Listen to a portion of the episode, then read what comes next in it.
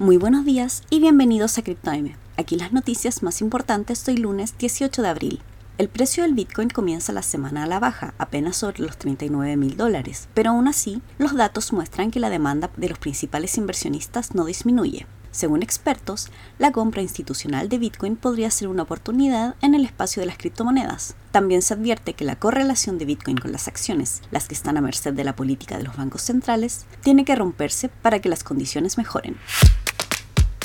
Tanto, un estudio de CoinGecko reveló que mientras el mercado de las criptomonedas ha disminuido su capitalización de mercado en 15% en lo que va del año, la capitalización de las cinco principales stablecoins o monedas estables ha repuntado un 13%, lo que indica que las monedas respaldadas por el dólar estadounidense pueden ser un refugio en medio de un mercado bajista la Comisión de Valores de Argentina lanzó un centro de innovación cripto y fintech con el objetivo de promover conversaciones sobre criptomonedas e inversiones en tecnología financiera, junto con servir de enlace entre las entidades privadas y la institución.